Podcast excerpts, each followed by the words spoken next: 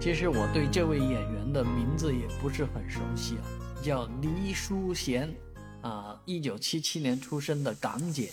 黎淑贤呢，在圣诞之后呢，啊，这个烧炭啊，烧炭结束自己的生命。与此同时，韩国也有一位艺人也烧炭结束生命。这圣诞节这个节日的节要改成劫难的劫了啊。黎淑贤呢，本身是港姐出身。